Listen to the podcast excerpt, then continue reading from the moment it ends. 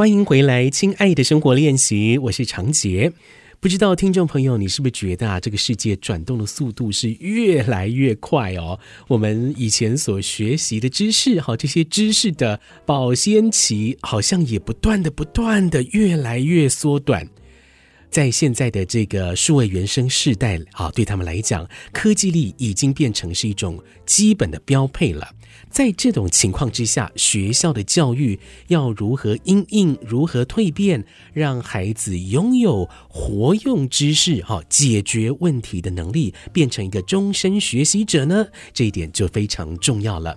所以呢，我们看到了有学校开始提出的一些新颖的教学法，比如说用设计思考来结合科技课程，或者是把创客的课程结合各种各式的啊 STEM 啊，或者是英文教学课。课程跨领域的来做结合，透过这样的方式，让孩子呢可以拥有面对未来世界变化的能力，变成一个新时代最棒的未来人才。好，今天的节目呢，我们就来跟大家分享康桥国际学校新竹分校是怎么来让孩子变成这样的一个未来人才。今天呢，为大家邀请到的就是新竹康桥的杨美玲校长，校长好。各位听众朋友，大家好。校长，我们先请您介绍一下新竹康桥好不好？就是包含学校的环境、跟软硬体设施，还有教学特色，这是最重要的。好的，啊、呃，康桥国际学校呢，就位在其实新竹的金草湖附近啊、呃，其实是一个风景优美的地方。那我们的学校学生有 K 到九年级，十二年一贯的教育。嗯，那当然，因为我们国际学校里头呢，就有双轨的中文跟英文的学习。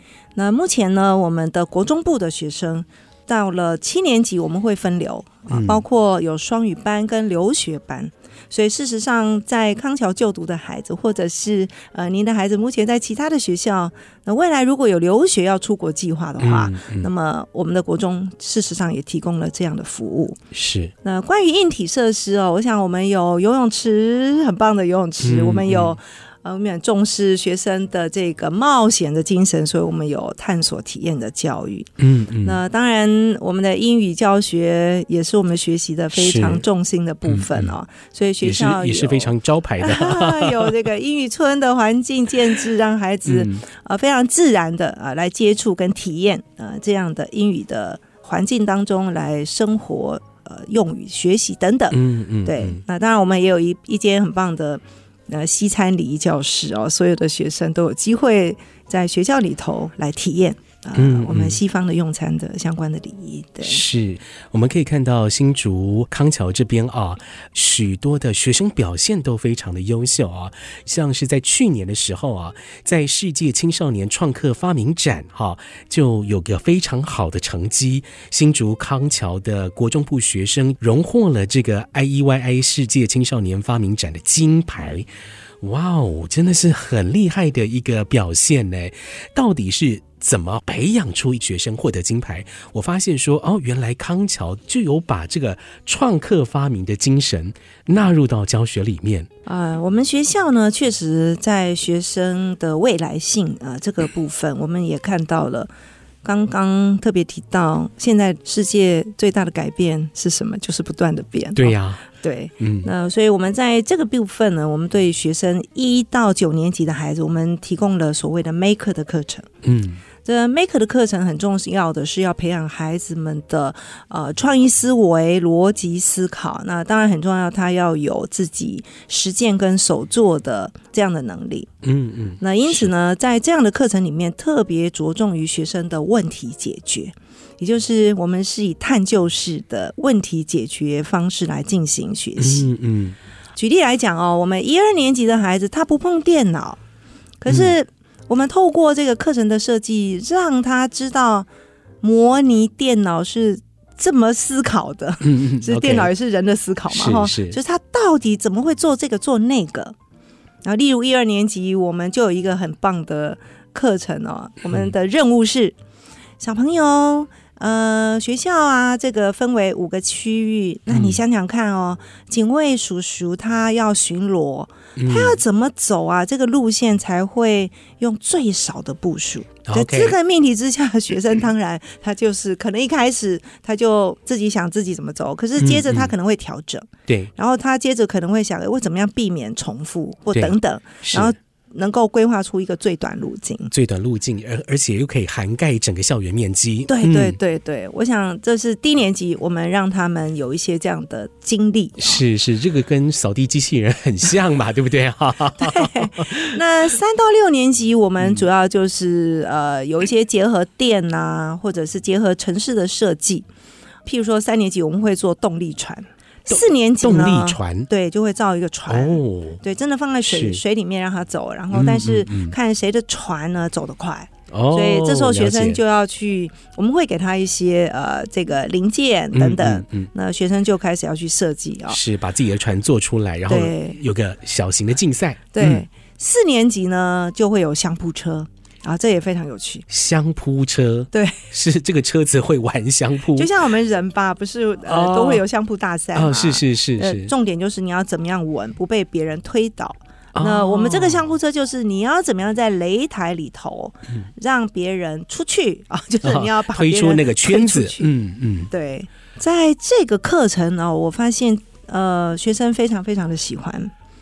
各位知道吗？我们的命题就是，嗯、呃，我们的问题解决就是如何让这部相扑车不让别人推走，而你有能力把别人推出去。是啊、呃，当这个我们给学生的动力都是一样的，比如给他的电池数量、嗯、我们的马达规格都是一样的。嗯嗯嗯、除此之外呢，他就开始要思考，我应该怎么设计呢？譬如说我车子是要低一点吗？还是高一点吗？我要不要很大？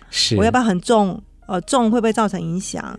或我的轮子我要加装什么吗？嗯嗯嗯、使得我比较有阻挡，然后可是我又容易前进等等哦。所以呃，学生在这个过程当中，我觉得最可贵的就是他自己探究思考，然后不断的修正跟调整，对，来进行这个问题的解决。我们每一年结束会进行班级里面。的比赛完毕后，班级代表会出来做全校的决赛。哇，全校的 PK 哈 竞赛，对，所以会有个年级第一名，会有一个年级的冠军。冠军，对。我再分享一个故事吧。嗯、为什么学生那么呃喜欢这样的课程哦？我记得印象中有一年呐、啊，一个冠军的得主，他到次一年，当学校又办这个比赛的时候，他变五年级了啦，他变五年级了。嗯嗯我在会场就看到这位学生啊，他拿着他的相扑车来了，嗯嗯、我非常的惊讶，他的相扑车居然保存到现在，因为隔了一年了。Okay. 是 学弟在比赛的时候，他也拿着自己的车子来。他拿着这部车来究竟是做什么呢？哦、我猜想他可能也想来参赛。嗯，所以当今年的这个冠军得主出现之后啊。哦，我就问他了，我说：“哎，你今天带这部车做什么？你是不是想来比赛呢？”嗯，他说：“对。”他想是不是要卫冕？所以呢，我就让他会外加场。嗯，好，他就跟这位得主也参加了这个比赛。嗯，无论最终虽然他这次呃失败了，但是他非常非常的。呃，开心是是啊，所以由此可见吧，我觉得这对每一个孩子来讲都是没错，嗯，非常难忘跟对珍贵的，就是很珍贵的一个学习经验哈。我们经过了过去这两年多三年的这个疫情期间，其实，在学校的数位学习上面，我们可以看到有比较长远的推进。但是，数位学习或科技力的学习，不是只让学生透过这一些三 C 产品来学习而已。这个只是最基本的啊，而是要透过这一些产品或是一些科技协助我们解决问题，这个才是核心关键。对，对嗯，就是问题解决。对，所以未来因为就是不断的变化嘛，我认为呃，现在的孩子很重要，他二十年后他进入了这个世界跟这个社会，嗯。如果他没有能力去面对很多的改变，去呃设法解决问题，我觉得他未来呃是会很辛苦的。是是，的确，所以康桥国际学校哈就特别的在创客领域这边呢，有非常活泼的教案的提出，不管是一二年级的警卫巡逻，三年级的动力船哈，然后到四年级的相扑车，我们都可以看到在操作实做的过程当中，希望同学们。去思考，去动脑，甚至可以去尝试错误，从这个错误当中。再来去学习到，哎，要怎么做才会对我的相扑车来讲，它是最呃坚固的，最不容易被别人推倒的，但是自己又可以动哈，所以我们就可以透过这很多很多的活动，让孩子拥有这样的一些能力哈，这些都是非常宝贵的学习经验。那在下一段节目呢，我们再来继续请杨美玲校长来跟大家分享新竹康桥呢是如何把数位教学、把科技教学融入到各个领域的教学活动当中。好，我们等一下下一段节目继续来分享。Say I can,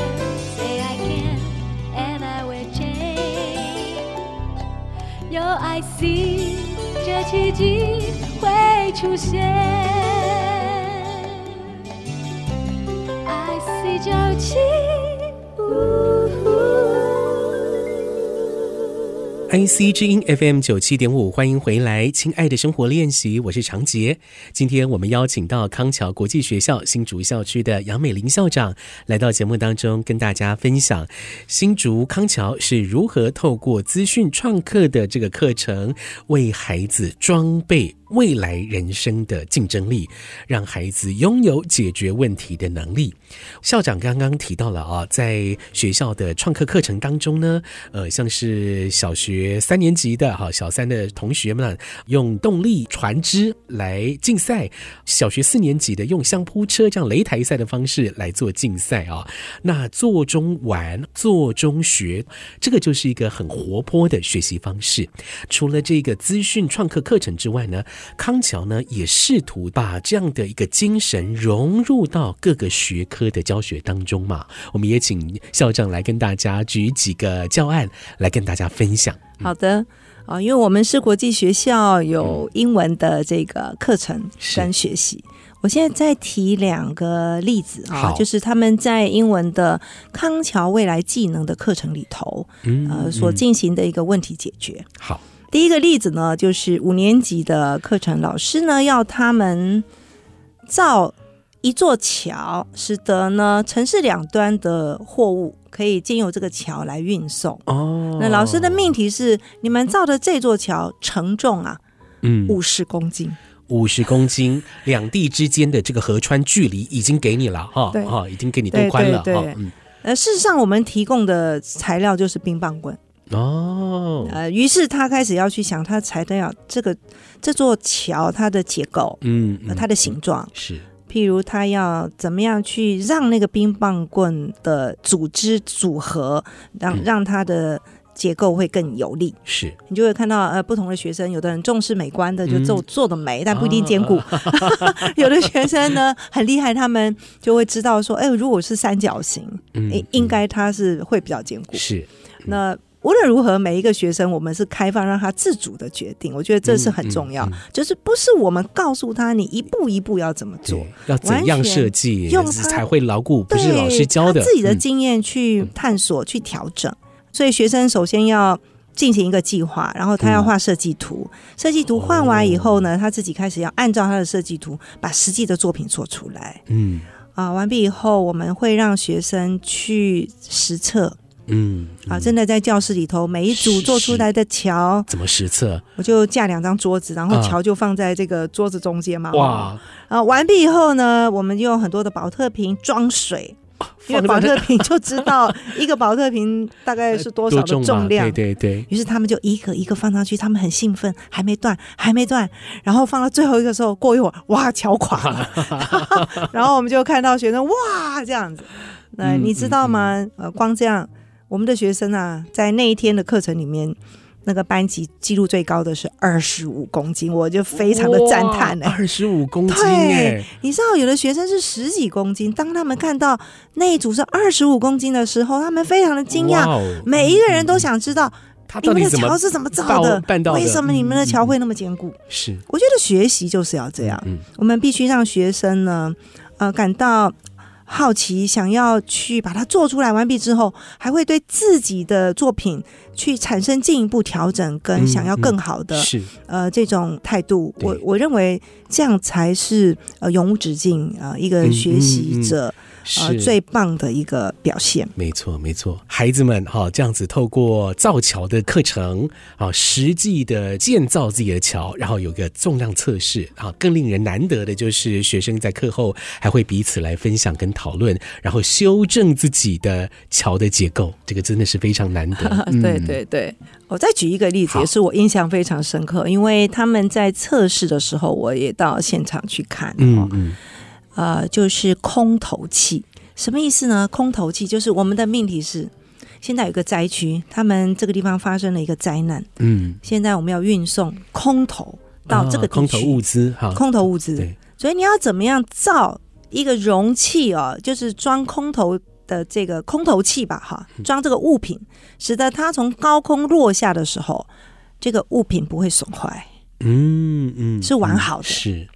好喽，我们一样请他们，他们找一些纸箱啊，嗯、或者他们用一些纸啊，或者一些保丽龙或一些什么，嗯，我们给了一些他们素材，让他们自己去选择。是，所以我们只提供一些素材，但他们要选择什么素材是他们决定。嗯嗯，一样，他们跟小组在讨论，呃，要怎么样包装，你知道吗？我们的物品是什么？是什么？就是。一个鸡蛋，一个鸡蛋要从几楼高的地方这样子测试？哦，跟各位说，我们测试的时候有从二楼的，有从四楼的。哇哦！就是当他二楼下降下来之后没损坏，我们就让他更高的挑战，我们带他们到四楼，从四楼呢把那个他们做的东西，实际上是送四楼。落下，然后他们就很兴奋下来看他的鸡蛋是否完好。这个学生一定都很兴奋，说想要赶快冲下去看自己的这个鸡蛋到底有没有破损哈。对，呃、两层楼是六公尺，四层楼就十二公尺哎，真的真的真的、嗯、非常有趣。我想学生嘛哈，在这个课程里头。当然，他们都是用英语了。嗯，无论交谈、跟老师说、老师跟他说、他跟同学讨论，也都是全部都是用英语在进行这个课程。呃，所以我觉得比较难能可贵的是，我们所有无论是刚才的 Maker 的课程，或者是呃现在这两个康桥 Future Skill 的这个未来技能的课程，它都是有自主性。嗯嗯，是对，而且问题解决。因为呢，学习啊，唯有我们开放让学生。有机会去自我决定的时候，哇，那个动能就出来了。嗯嗯嗯，就主动性嘛。我们一直想培养终身学习、主动学习的孩子。嗯嗯，我们得给他一些机会。嗯，而且我的观察是，当我们呢让他们开放这样的机会的时候，他们的眼睛都亮了。嗯，每一个人都想要去做做看。嗯嗯嗯啊，而且。测试的时候，每一个人都很期待他的作品。譬如说，刚刚的鸡蛋吧，摔下来不会坏，嗯，那是一个成就感。对，那确实哦，确实有学生是从四楼。那个空投下来的时候，鸡蛋是没有损坏完好的。对哦，对哦，对哦。所以他们就打开，立刻跑过去，打开一个，哇，是好的。每一个人都蜂拥而上，说：“嗯、哇，你们是怎么办到？办到你们用什么东西包装？嗯嗯、你的外壳是什么呢？嗯嗯，对，才能够让它在里面很安全，然后外面这个本体又不至于被呃掉下来损坏。对对对。然后你们是怎么粘合的？你们是怎么？